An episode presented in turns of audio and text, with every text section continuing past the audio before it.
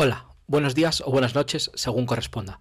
Yo soy Juan Pablo Rodríguez, profesor de Derecho Mercantil en la Universidad Carlos III de Madrid y os doy la bienvenida al podcast sobre Derecho Marítimo. Este podcast pretende ser una ayuda para todos aquellos que quieren aprender y profundizar en las instituciones jurídicas más importantes del derecho de la navegación marítima.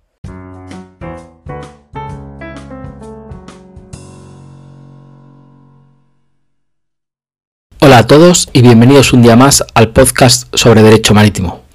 En el capítulo de hoy hablamos con Josep Lluís Díez, él es jefe de Departamento de Dominio Público y Protección Portuaria de la Autoridad Portuaria del Puerto de Tarragona. Además es profesor de Derecho a la Navegación Marítima en la Universidad Rovira y Virgil, así como abogado.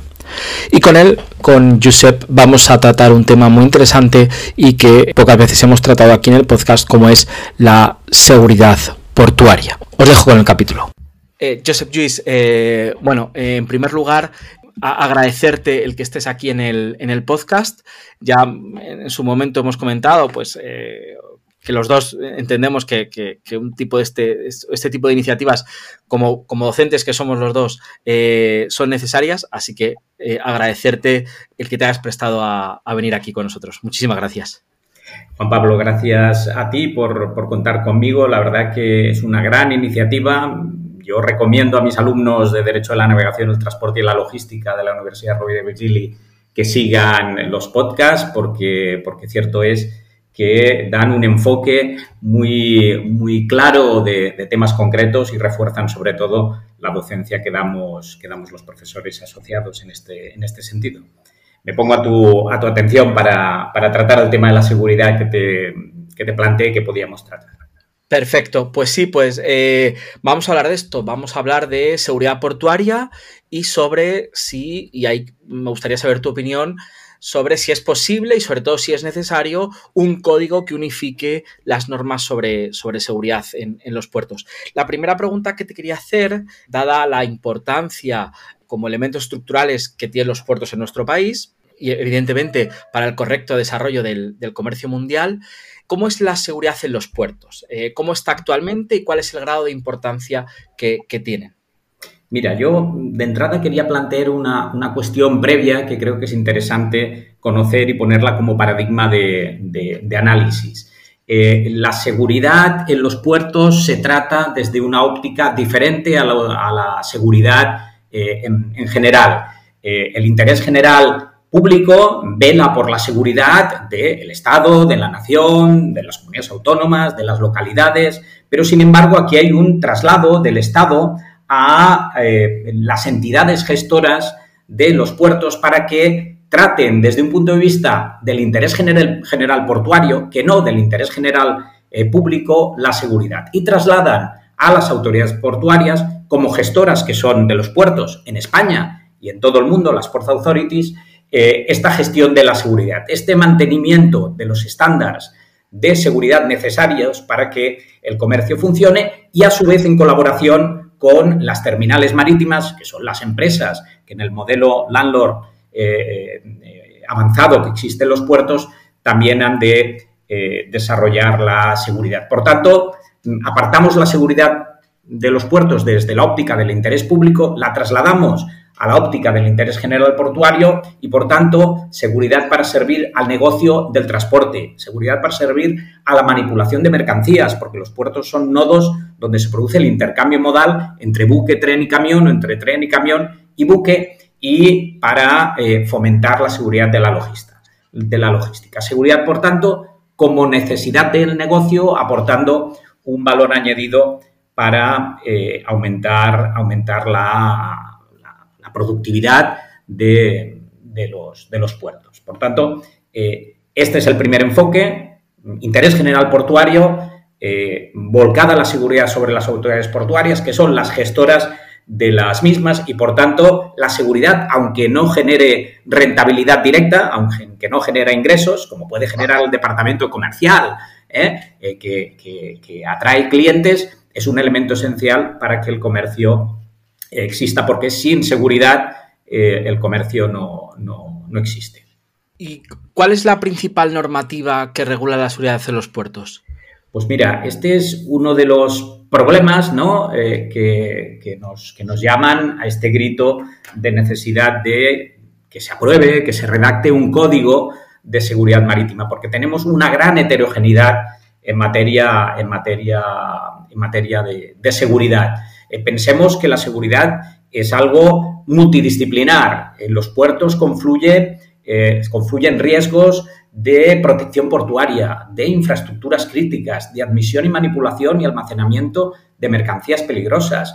Naturalmente, de prevención de riesgos laborales porque son centros de trabajo, de ciberseguridad, de seguridad medioambiental, de protección civil, de extinción de incendios, de contaminación marítima, de salvamento marítimo, de seguridad industrial, de seguridad operativa, mm, de control de pandemias, de control fronterizo o incluso de, huelgas. Por tanto, eh, esta diversidad eh, eh, acaba reflejándose en una gran multitud de, normas aplicables. Si tuviéramos que hablar de las principales, pues la principal es el texto refundido de la Ley de Puertos del Estado y de la Marina Mercante, que en dos o tres breves artículos hace mención a las obligaciones de las autoridades portuarias en materia de seguridad en todos y cada uno de estos ámbitos a los que me he referido. Si nos vamos a las normas ya más específicas, más especiales que nos afectan, por ejemplo, en materia de protección, en materia de protección portuaria frente a actos eh, antisociales o, terroristas, la llamada security en inglés, tenemos el código PBIP o en acrónimo inglés ISPS, que es un, código que desarrolla el, SOLAS, un reglamento de la Comisión Europea, el 725-2004, que desarrolla que desarrolla este, este convenio y a su vez un Real Decreto español, el 1617-2007 de 7 de diciembre, porque se establecen medidas para la mejora de la protección de los puertos y del transporte marítimo. Esta ya es un gran bloque normativo que nos afecta y que nos convierte a las autoridades portuarias en autoridades de protección y, por tanto, en desarrollar toda una, serie de medidas y de planes para afrontar estas contingencias. A esto hay que añadir la normativa europea en materia de infraestructuras críticas, la directiva de 2008 eh, barra 114, eh, el Plan Nacional de Protección de Infraestructuras Críticas, la ley nacional y su reglamento para la protección de las infraestructuras críticas. Y si nos movemos ya a otros ámbitos, no ya los de la security, en esta materia de protección y de infraestructuras críticas, nos encontramos con la conocida ley eh, y reglamento de prevención de riesgos laborales. En materia de autoprotección, la autoprotección no es nada más que un sistema de acciones y medidas encaminadas a prevenir y controlar riesgos sobre las personas y sobre los bienes y eh, a dar respuesta a las emergencias derivadas de, estas, de, estas, de estos posibles riesgos. Pues en materia de autoprotección, la llamada eh, safety en inglés frente al otro concepto de, security, pues nos encontramos con la norma básica de autoprotección estatal que aplica eh, por igual a todo el territorio estatal y aquellas comunidades autónomas que tienen competencias traspasadas en materia de autoprotección, como es el caso de Cataluña, el decreto 30-2015 de 3 de marzo por el que se aprueba el catálogo de actividades y centros obligados a adoptar medidas de autoprotección y que fija las medidas que estas entidades han de llevar a cabo. En este catálogo se encuentran los puertos de interés general, en el caso de Cataluña, el puerto de Tarragona y el puerto de, Barcelona. A partir de aquí, eh, pues nos encontramos con la normativa SEBESO de, eh, accidentes, de accidentes eh, graves. Cuando en los puertos tenemos, tenemos instalaciones industriales potencialmente, que potencialmente pueden generar accidentes graves, como es el puerto de Tarragona, que, tiene un puerto que sirve a, un gran polígono petroquímico y en materia de contaminación marítima tenemos el Real Decreto 1695 eh, de 2012 de 21 de diciembre porque se aprueba el Sistema Nacional de Respuesta ante la Contaminación Marítima. Estas, por citar alguna de las normas más, más importantes. De ahí la necesidad de codificar, ¿eh? de unificar estas normas que viven independientemente y que, como comentaremos ahora, pues nos generan una serie de problemas graves. Sí, y antes de preguntarte por, este posible código del que vamos a hablar, ante esta diversidad normativa que nos has comentado, y que aplica en los puertos, ¿no? Has mencionado muchas normas y, como tú dices, solo son algunas de ellas. ¿Cuáles son los principales retos de aplicación a los que se enfrentan los gestores portuarios?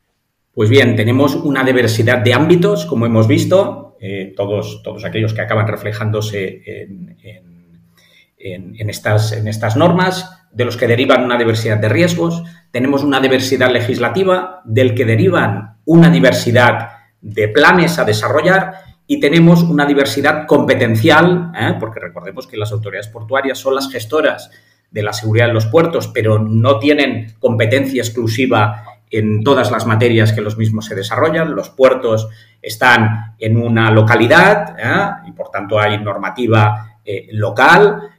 Los puertos están en una comunidad autónoma y, por tanto, hay normativa autonómica. Los puertos están en el Estado y, por tanto, hay normativa nacional que aplica. Los puertos españoles están en Europa y, por tanto, aplican reglamentos y directivas. Los puertos de ámbito eh, general, como, como, los grandes del sistema general portuario, están en la órbita de, la, Organización Marítima Internacional y, por tanto, se le aplican eh, eh, códigos también internacionales o, convenios internacionales y, por tanto, de ahí también deriva una, una diversidad, una diversidad de, de actores ¿no? que, hay que, que, hay que coordinar.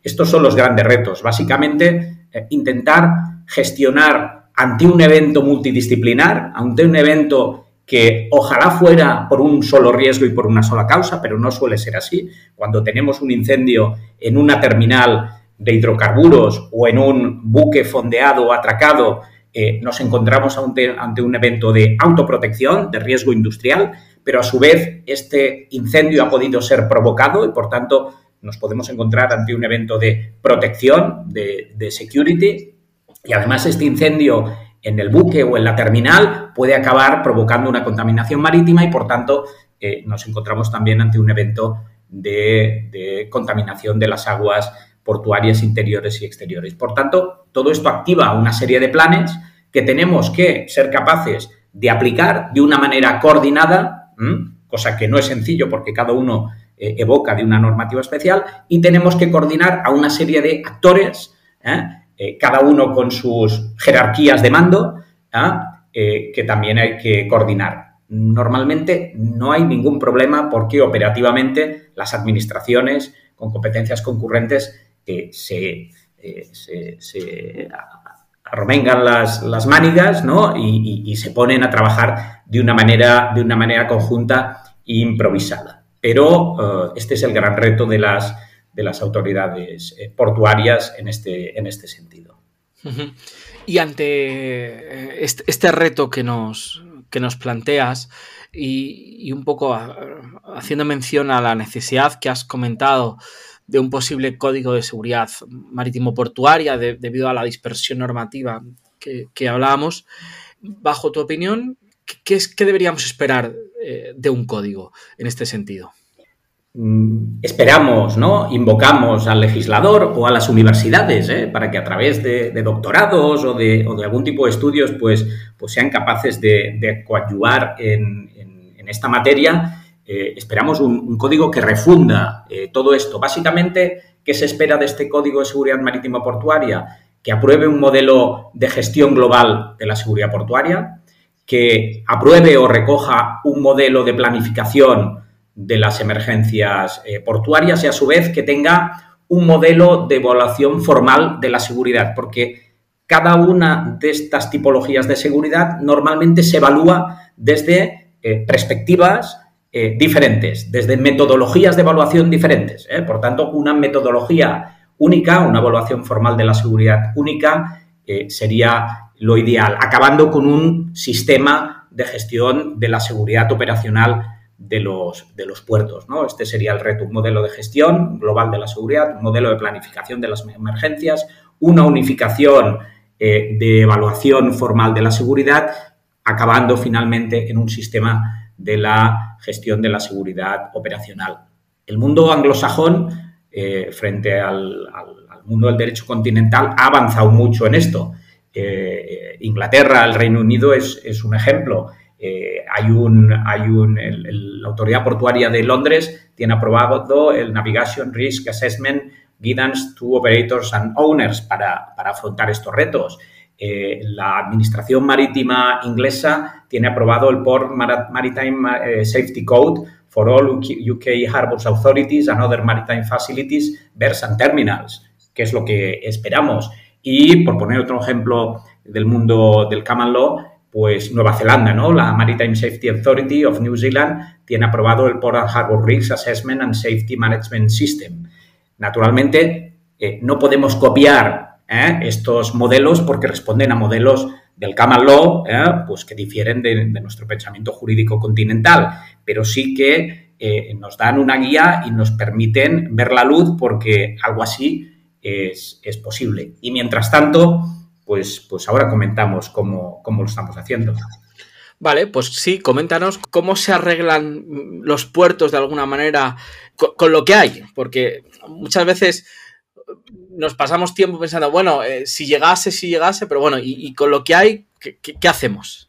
Pues bien, mientras no llega, eh, siendo las autoridades portuarias responsables en todas estas materias, en materia de prevención de riesgos laborales, aunque, aunque, no somos, aunque no tenemos obligaciones de coordinación de todo lo que pasa en los, en los puertos. Esto sí sucedió en una ventana legislativa entre, entre el 2003 y el 2011 en que atribuían a las autoridades portuarias eh, obligaciones en materia de coordinación de actividades. El lobby de autoridades portuarias fue capaz de, en el 2011, eh, sacarnos de encima esta, esta, esta terrible mochila de coordinación y trasladarla a aquellas actividades principales, las de estiva, eh, o, las de, o la de consignación de buques, que tienen ahora la responsabilidad en estos ámbitos de los muelles donde se produce esta multiactividad. Pero, ¿y mientras tanto qué, no? Las, ¿Qué hacen las autoridades portuarias mientras esto llega? Porque son las responsables de gestionar la seguridad, el estándar de seguridad que evite riesgos y si hay un riesgo, pues eh, atacarlo y que haya los menos daños posibles en vidas humanas o, en bienes, o en bienes materiales. Pues eh, lo abordamos desde, desde cuatro ejes. ¿eh? Eh, tres ejes básicamente humanos y tecnológicos. hace falta una plataforma de mando y control, es decir, una potente herramienta informática en que confluya a manera de data, de, de, data lake, de, un lago de información, toda la información que la autoridad portuaria tiene en relación a todos los riesgos y todo aquello que pasa. ¿Cuántas personas han entrado y han salido del puerto? ¿Quién está dentro y quién está fuera? ¿Qué cantidad de mercancía peligrosa hay en cada uno de los tanques de una terminal marítima de manipulación de productos eh, eh, líquidos? Eh, ¿Qué barcos han entrado? ¿Qué barcos han salido en cada momento? ¿Dónde están sus tripulaciones? por tanto, un data lake mm, gestionado por una potente plataforma de mando y control que permita al gestor de la seguridad gestionar y tener toda la información de una manera conjunta. Segundo, un centro de control portuario. Las autoridades portuarias, por mandato de un Real Decreto del año 89 sobre manipulación y admisión de mercancías peligrosas en los puertos, tienen la obligación de tener un centro de control de emergencias, un centro de control de seguridad, un centro de control de vigilancia las 24 horas del día, eh, los 367 días del, año, todos los días, todos los días del año. El centro de control portuario es eh, importante porque allí confluye toda la información, toda la gestión de los actores en la, en la emergencia. Por tanto, tener unos potentes centros de control portuario con, capacidad de visualización de todas las cámaras del puerto, con un buen sistema de radio y de comunicaciones, eh, con buenos sistemas informáticos que permitan llevar a cabo los avisos y con personas capacitadas para gestionarlos, básicamente los puertos, las policías portuarias, las Harbor Police, eh, es otro elemento esencial.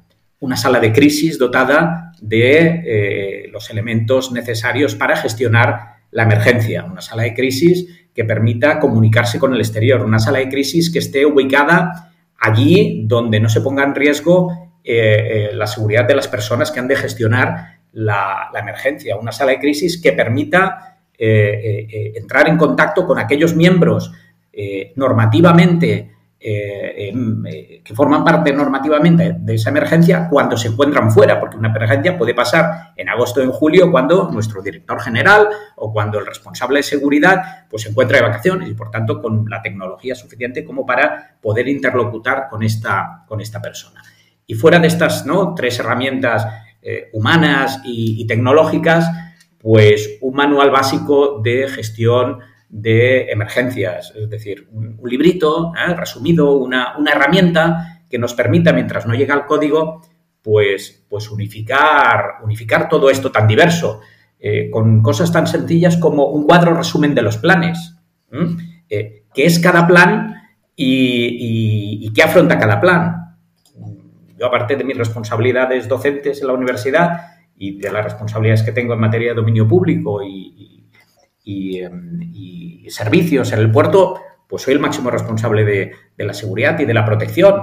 Eh, en teoría soy de los que más sé y a veces en una situación de tensión, en una situación de riesgo, me cuesta, me cuesta eh, acabar de conocer el detalle de cada uno de los planes. Por tanto, un cuadro resumen para todos los miembros de este comité de emergencia, donde tenemos a nuestro presidente, a nuestro director general, al responsable de operaciones, a la Guardia Civil, a los Mossos de Escuadra, a, las policías locales, a protección civil eh, autonómica, local y del Estado, pues es una gran herramienta. Un cuadro resumen de los cuadros y funciones ¿eh? y de los perfiles que cada uno tiene, de cuántas gorras tenemos cada uno de nosotros y qué gorras se ha de poner y quitar en cada uno de los, de los casos. Y por último, este manual básico de gestión de emergencias ha de tener unas fichas de actuación integrada, ¿eh? integradas para cada uno de los riesgos. En un riesgo como este, que puede ser común, ¿qué tengo que hacer? ¿Qué tendría, qué tendría que hacer?